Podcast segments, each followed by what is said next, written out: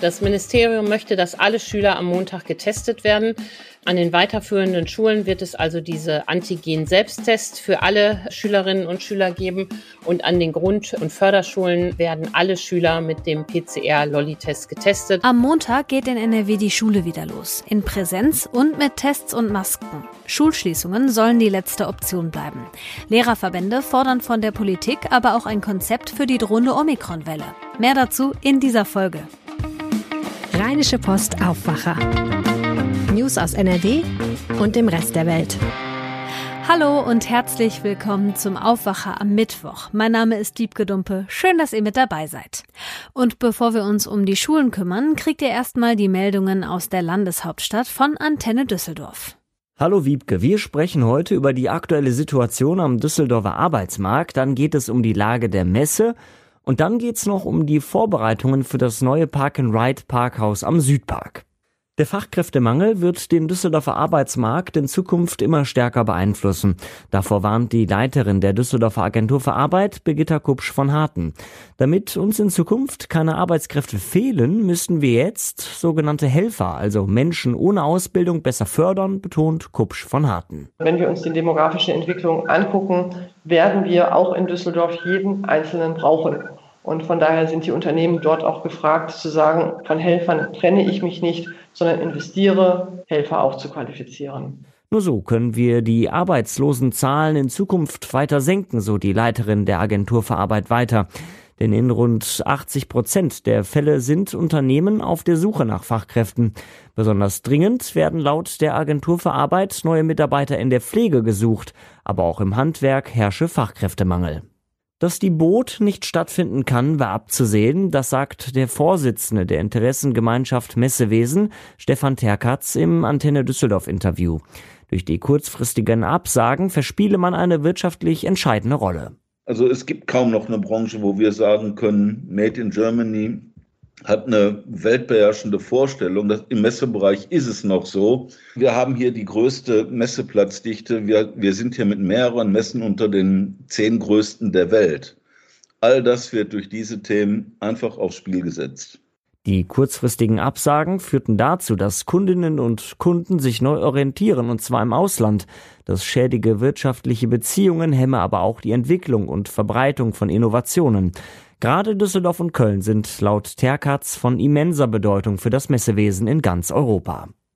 Die Vorbereitungen für das neue Park-and-Ride-Parkhaus am Südpark gehen weiter. Die Politiker im Verkehrsausschuss sollen in der kommenden Woche den Bedarfsbeschluss fassen. Dann kann die Stadt mit den Planungen beginnen und die genauen Kosten ermitteln. Bisher geht sie davon aus, dass das Parkhaus etwa 23,5 Millionen Euro kosten wird. Mehr dazu von Dennis Lieske für Antenne Düsseldorf. Über das Parkhaus wird schon seit Jahren gesprochen. Es soll Pendler dazu bringen, ihr Auto am Südpark stehen zu lassen und von dort aus mit Bus, Bahn oder Fahrrad weiterzufahren. Jetzt kennen wir erste Einzelheiten. Das Parkhaus soll demnach 800 Fahrzeugen Platz bieten. Alle Parkplätze bekommen Elektroladesäulen. Außerdem gibt es Schnellladestationen, Abstellplätze für Fahrräder und auch Sharing-Angebote. Der Bereich rund um das Parkhaus soll ebenfalls neu gestaltet werden. Unter anderem werden die Bushaltestellen dort neu angeordnet. Die Stadt plant mit einem Baustart in etwa anderthalb Jahren Jahren und der Fertigstellung Anfang 2025. Und soweit der Überblick aus Düsseldorf. Mehr Nachrichten gibt es auch immer um halb bei uns im Radio und rund um die Uhr auf unserer Homepage antennedüsseldorf.de und natürlich auch weiterhin in der neuen Antenne Düsseldorf App. Und jetzt gucken wir auf die Schulen und da stellt sich seit Corona die Frage, wie kommen die Schulen sicher durch die Pandemie? Ich persönlich habe ehrlich gesagt das Gefühl, so eine richtig gute Antwort hat da keiner drauf bis jetzt. Und am Montag geht die Schule in NRW wieder los.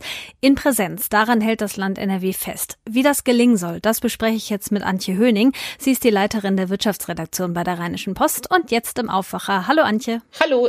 Worauf müssen sich die Schülerinnen und Schüler einstellen, wenn sie jetzt am Montag wieder in die Schule gehen? Naja, erstmal ist es eine wichtige Nachricht, dass die Landesregierung überhaupt ähm, dafür sorgen will, dass die Schulen offen bleiben und dass es mit dem Präsenzunterricht weitergehen soll. Das jedenfalls ist die erklärte Absicht des Ministeriums. Landesweite Schulschließungen müssen mit allen zur Verfügung stehenden Mitteln vermieden werden.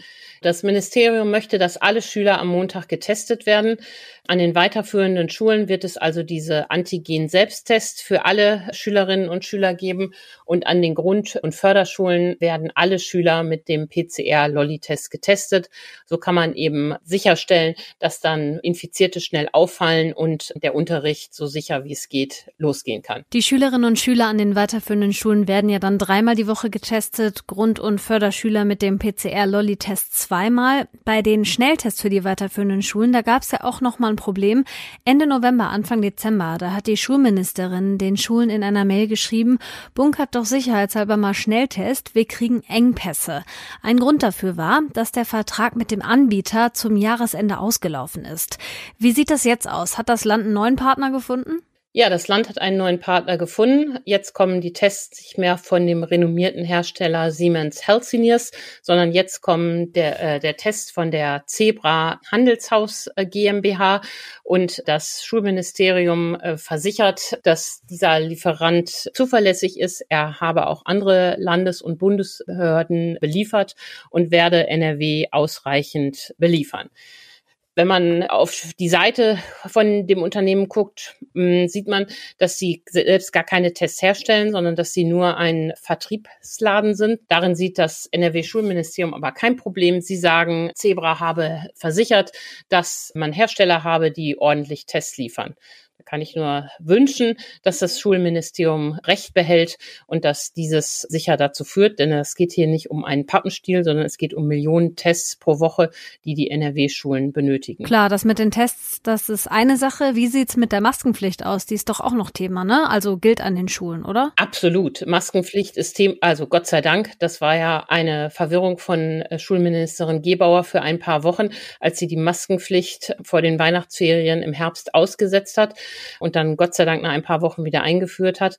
Gerade im Angesicht der ranrollenden Omikron-Welle mit ihrer hohen Infektiosität ist es natürlich elementar, dass Schüler und Lehrer Masken tragen und dabei soll es auch bleiben. Die Schüler zu schützen, das ist ja so ein Punkt. Wie sieht's mit den Lehrkräften aus? Für die Lehrer ähm, gab es eine kleine Aufregung mal bei dem Thema Masken.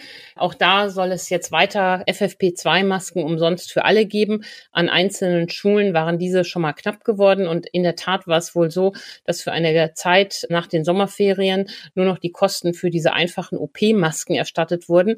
Diese Beschränkung hat das Schulministerium aber Anfang Dezember wieder aufgehoben, sodass die Lehrer jetzt weiterhin kostenlos FFP2-Masken erhalten sollen, was ja auch vollkommen richtig ist. Und die Schulträger, also etwa die Kommunen, sind für die Bereitstellung verantwortlich. Das ist ja schon mal auch eine gute Nachricht. Auf jeden Fall. Jetzt gucken wir nochmal auf Omikron. Viele Eltern machen sich da jetzt Sorgen, dass die Schulen wieder zumachen müssen, wenn sich die Variante weiter ausbreitet.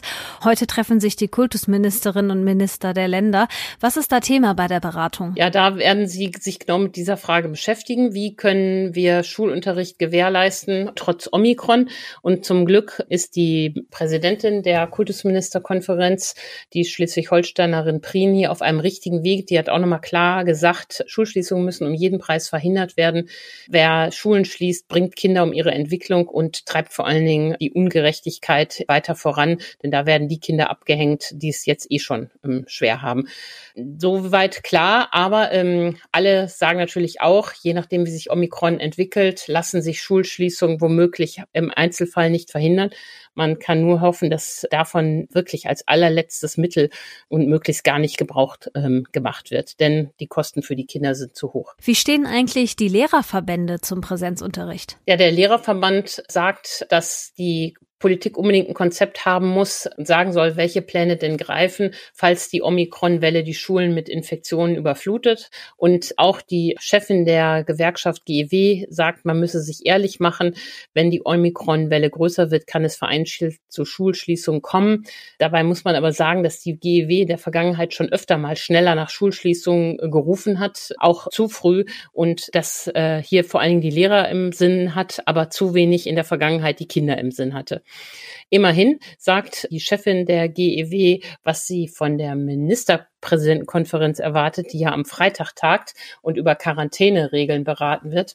Und da sagt die GEW-Chefin klar, dass wir einfache Quarantäneregeln für Lehrer und Schüler brauchen, denn auch das ist ja eine hm, Gefahr, die Omikron mit sich bringen könnte, dass zu viele Kinder und Lehrer in Quarantäne müssen und zu lange in Quarantäne müssen, wenn es bei den 14 Tagen Quarantäne bleibt, die bisher angesetzt sind. Zum Schluss hätte ich gerne noch deine Einschätzung. Wenn sich Omikron immer weiter so schnell ausbreitet, reichen dann die Maßnahmen, also die Tests, die Maskenpflicht, all das und auch die Impfung, die es ja gibt, wirklich aus, um die Schulen dauerhaft sicher offen zu halten? Ja, ich hoffe ja. Und es muss einfach da mehr getan werden. Es müssen auch äh, noch mehr Kinder können sich impfen lassen. Wir haben bei zwei Drittel der Kinder ab äh, zwölf Jahren sind geimpft. Das ist ja schon mal ganz ordentlich. Aber bislang sind erst sechs Prozent geboostert. Das Land NRW hat vor ein paar Tagen die Boosterung für diese Altersgruppe in den Impfstellen freigegeben. Das ist gut. Das können ähm, Eltern auch tun, um ihre Kinder vor Omikron zu schützen und ihnen auch möglichst die Quarantäne zu ersparen. Äh, ansonsten scheint noch ein Problem Problem zu sein, dass natürlich äh, überhaupt die Schulen nicht hinreichend ausgestattet sind mit diesen Lüftern. Da gibt es so restriktive Regeln, dass viele Schulen das gar nicht gemacht haben. Ein Problem ist auch, dass die Schulen nicht ausreichend mit vernünftigen Digitalgeräten ausgestattet sind, obwohl genug Geld da ist. Da gibt es nach wie vor Probleme mit, ob die Schule ordentlich ans WLAN angeschlossen ist, stark genug das hat und wie Kommunen das umsetzen. Also wir hoffen wir mal, dass uns das erspart bleibt, dass die Schulen da wieder in den Distanzunterricht müssen. Denn dass das alles so easy ist und die Kinder dann jetzt top ausgerüstet vorm PC sitzen und bei der Sache sind, das ist nicht zu erwarten. Also Schulschließungen müssen verhindert werden. Das Land NRW will am Montag nach den Ferien Präsenzunterricht. Dafür setzt das Schulministerium auf Tests und Masken. Die Infos hatte Antje Höning. Danke dir. Vielen Dank. Habt ihr mal bei den Sternsingern mitgemacht? Meine Oma war Küsterin in einer Kirche und deshalb war ich als Kind eine ganze Zeit lang regelmäßig dabei. Hat mir ehrlich gesagt doch ziemlich viel Spaß gemacht, weil ich gerne gesungen habe. Aber das Allerbeste, das war die süße Tüte danach als Belohnung.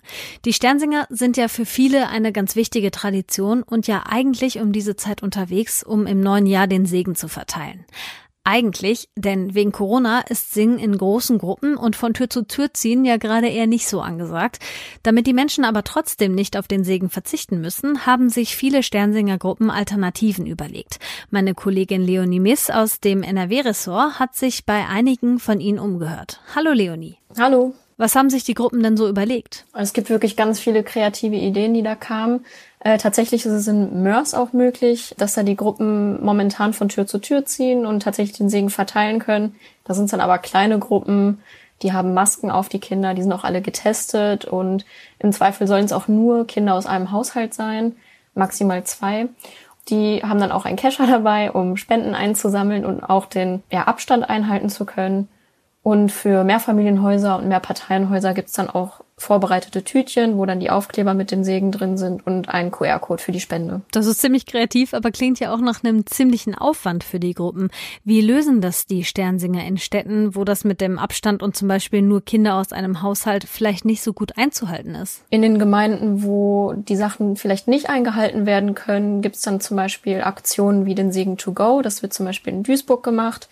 Das sind dann Sternsinger-Haltestellen, so wird's genannt, wo die Leute ihren Segen abholen können. Das wird dann vielleicht vor den Kirchen gemacht oder in Einkaufsstraßen und äh, da kann dann ebenfalls auch gespendet werden. So wird natürlich dann auch äh, der Abstand eingehalten, die Hygiene wird eingehalten und ähm, das ist auch für Thomas Römer vom Kindermissionswerk, die Sternsinger, eine ziemlich gute Aktion, weil manche Leute vielleicht auch Angst haben, die Tür vor Fremden zu öffnen momentan in der Pandemie und so ja, hat eigentlich jeder was davon. Und wie ist das so angekommen? Ist das für die Menschen ja ein guter Ersatz? Ja, klar, natürlich sind einige ein bisschen traurig, dass der Segen nicht von Tür zu Tür gebracht werden kann. Ähm, aber es gibt ganz viele Kinder, die sich jetzt zum Beispiel auch in Mörs gemeldet haben, die ja gerne mitmachen wollten, weil es ja jetzt wieder einigermaßen ging, sage ich jetzt mal. Das hat zumindest Elisabeth Marquardt der Gemeinde St. Joseph in Mörs erzählt. Und da wird auch von vielen Seiten unterstützt. Auch die Eltern sind da auch sehr hilfsbereit und äh, machen gerne mit. In Duisburg wurde vorher abgefragt per Brief, ob Besuch erwünscht ist und da gab es auch viele positive Rückmeldungen. Die Sternsinger verkleiden sich ja als die heiligen drei Könige. Gibt's für diesen Segen einen bestimmten Stichtag oder so? Äh, traditionell ist es ja der 6. Januar, der Dreikönigstag. Wir kennen es ja von früher vielleicht, dass dann auch schon mal früher die Sternsinger zu Hause waren. Jetzt ist es aber so, zumindest in den meisten Gemeinden, dass die Sternsinger vom 7. bis zum 9., also an dem Wochenende darauf, ihre Aktion machen, ähm, da dann zum Beispiel ihre Stationen aufbauen oder ihre Briefe verschicken oder ihren Segen anderweitig mitteilen. Das Kindermissionswerk hat dieses Jahr übrigens das Motto gesund werden und gesund bleiben ausgerufen. Das passt ja ganz gut. Dort soll ja, wird appelliert an die Leute, die ja jetzt sehen in der Corona-Situation, dass das Gesundheitssystem überlastet ist oder auch das Schulsystem, dass Hilfe immer noch benötigt wird. Und ja, man hat exemplarisch äh, Länder wie den Südsudan genannt, Ghana oder Ägypten, wo Projekte unter anderem auch unterstützt werden. Tolle Aktion. Dann hoffen wir mal, dass es das letzte Sternsing unter Pandemiebedingungen ist. Danke dir, Leonie, fürs Umhören. Ja, danke auch. Übrigens auch bei unserem Bundeskanzler Olaf Scholz kommen die Sternsinger vorbei. Er empfängt die Sternsinger aus dem Bistum Hildesheim heute im Kanzleramt in Berlin. Und hier kommen noch ein paar Meldungen für euren Mittwoch. Am Landgericht Paderborn startet heute ein Prozess wegen fahrlässiger Tötung rund um den Mord an Walter Lübcke. Angeklagt ist der mutmaßliche Verkäufer der Waffe, die beim Mord benutzt wurde.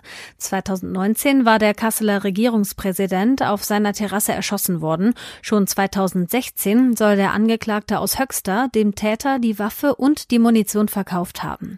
Bis Ende Januar sind noch zwei weitere Verhandlungstage angesetzt. Der Prozess gegen den Attentäter läuft gerade noch am Bundesgerichtshof. In Bonn wird ab heute das berühmte Denkmal des Komponisten Ludwig van Beethoven abgebaut. Seit 175 Jahren steht es schon dort und muss jetzt saniert werden. Die Stadt sagt, die Schäden von Wind und Wetter sind so stark, dass man um eine Sanierung nicht drumherum kommt. Die Deutsche Stiftung Denkmalschutz fördert diese Sanierung mit 15.000 Euro.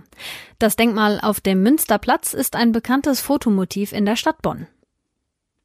In Frankreich ist eine neue Coronavirus-Variante aufgetaucht. Sie heißt B16402 oder auch IHU-Variante nach dem Krankenhaus, das sie entdeckt hat.